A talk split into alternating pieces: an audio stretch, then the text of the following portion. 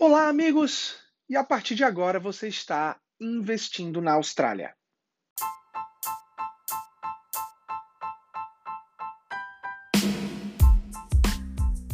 Segunda-feira, dia 12 de setembro, e vamos mais uma vez ao nosso update semanal que a gente vem tentando fazer aqui para vocês frequentemente. E sim, não adianta a gente né, se delongar muito mais, vamos já informá-los que o que a gente esperava que acontecesse semana passada aconteceu. Tivemos aí esse aumento de 0,5% na taxa do RBA, trazendo a taxa básica da Austrália para 2,35%.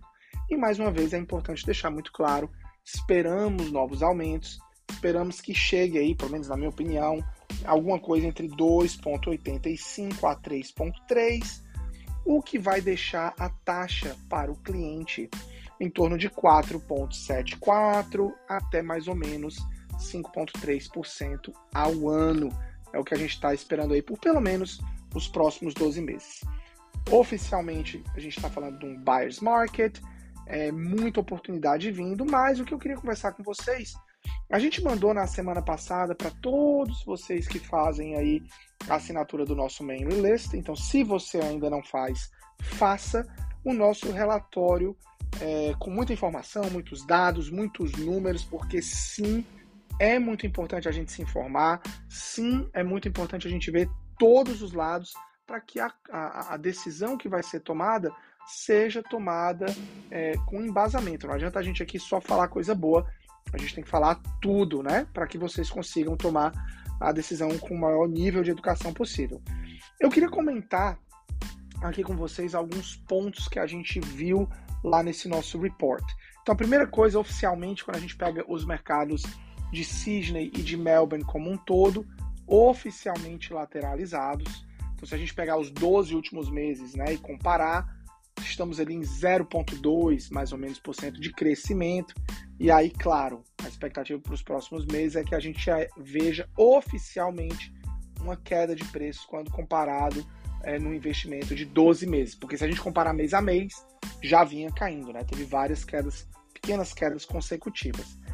Gente, Sydney e Melbourne, já falei algumas vezes, é um mercado mais high-end, é uma queda, a queda ela é impulsionada por esse mercado. Então, sim, a gente vai ter quedas, a gente vai ter um número mais forte, que na minha opinião tem que ter muito cuidado, porque não caiu dessa forma em Sydney como um todo. Imóveis mais caros caíram mais, imóveis mais baratos caíram bem menos ou até não caíram. O que, que eu acho que a gente precisa ficar de olho? Né?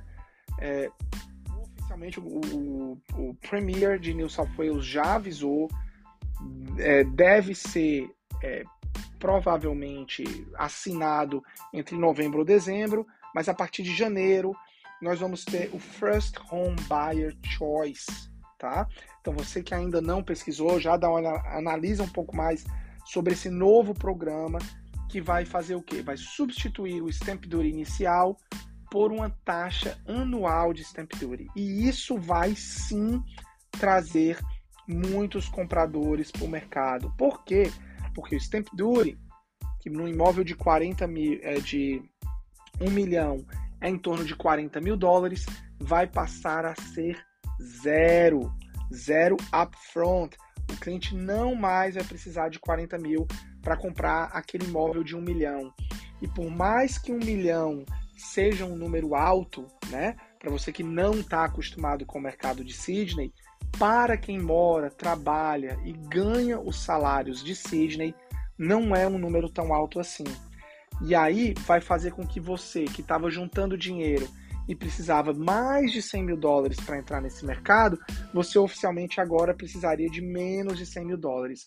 Então eu estou analisando ali com muito cuidado eh, né, o que, que, vai acontecer nesses próximos meses aqui em Sydney, porque a gente está, como eu disse, esperando queda como um todo, mas eu estou muito curioso para saber o que vai acontecer quando esse novo benefício é, é, estiver oficialmente disponível lá em janeiro, onde a gente já vai ter passado por todas, todos os aumentos do RBA, onde provavelmente a gente deve ter aumentos menores do que esse 0,5, então o mercado vai estar se acalmando mais.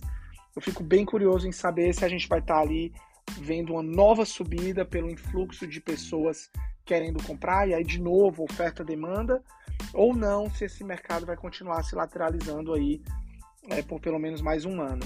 Eu acho que esse benefício vai conter um pouquinho a queda, pelo menos em imóveis de até um milhão e meio. Então, se você está nesse espaço, né, se a tua ideia é comprar essa faixa de preço, fica de olho nisso aí para não ficar é, esperando sempre o momento ideal que nunca chega. Mas eu queria hoje, aqui, pelo menos aqui no podcast, é, e gente, tem várias, vários canais de comunicação que a gente faz, né? Tem o Instagram, tem o YouTube, né? tem o Facebook, e todos eles têm vídeos, têm informação, e aqui no podcast eu não quero trazer o mesmo. Então aqui eu queria conversar um pouquinho sobre as áreas um pouquinho mais afastadas, cidades um pouco menores hoje. É, vamos falar um pouquinho de Brisbane, né? Brisbane a gente teve aí uma queda é, de 1,1% de um mês, né, dos últimos 30 dias, dos preços de casa. E, por incrível que pareça, esse mês de julho teve um aumento de 0,7%, tanto em units como em townhouses, o que mostra que esse mercado de Queensland ainda está bem aquecido. E aí, eu, é muito interessante as previsões. O ANZ ele veio com uma previsão de, de acredito que vai ter uma pequena subida ainda para uma queda de 12% como um todo para o mercado de Queensland a ser esperado para o ano que vem. Volto a dizer, cuidado, as faixas mais affordable, elas não caem tanto. O que eu queria comentar um pouquinho sobre essa previsão é que eu não sei, gente. Eu, eu, essa aí finalmente é uma previsão aí que eu vou me posicionar um pouquinho e, e, dizer que eu tendo a discordar com uma queda tão grande, pelo menos pelo que eu tenho visto, né? E claro, a gente tem que ver o que, é que vai acontecer com as taxas de juros para tomar uma decisão final. Mas por que, que eu falo isso? Hoje, o próprio CoreLogic já jogou que para 40% da população de Brisbane, mesmo com a taxa de juros do jeito que está, é mais barato pagar o aluguel, mais barato pagar o mortgage do que o aluguel, porque os aluguéis estão subindo muito. A gente está falando de pessoas, de é, é, donos de imóvel que estão colocando esses imóveis à venda, imóveis que eram originalmente alugados e tendo que esses inquilinos tenham que sair desses imóveis porque a migração para Queensland, para Brisbane, para Gold Coast, para Sunshine ela ainda é muito grande. E aí essa, essas pessoas estão sem ter onde morar. Então a gente precisa entender como que o mercado vai se comportar. Somando isso ao fato né, de 200 mil, quase 200 mil vagas de skilled workers, eu entendo que não vai afetar Brisbane, mas ele vai afetar áreas regionais de Queensland. E aí vem Olimpíadas, né? E aí vem o custo desse aluguel subindo e a falta de oferta, como eu falei, não sei, para mim eu, eu, eu, não vejo essa queda tão grande assim é, para esse mercado. De novo, posso estar errado, mas para mim é, é, é, um, é um, um, investor hotspot aí que a gente tem que ficar de olho. E eu não falo só de Brisbane, não, gente. Se a gente pensar ali, por exemplo, em Adelaide, Adelaide ele tá com um índice, o vacancy rate, né, que é o índice de vacância, de 0,4% em média. E isso é para a cidade como um todo é o mais baixo da história.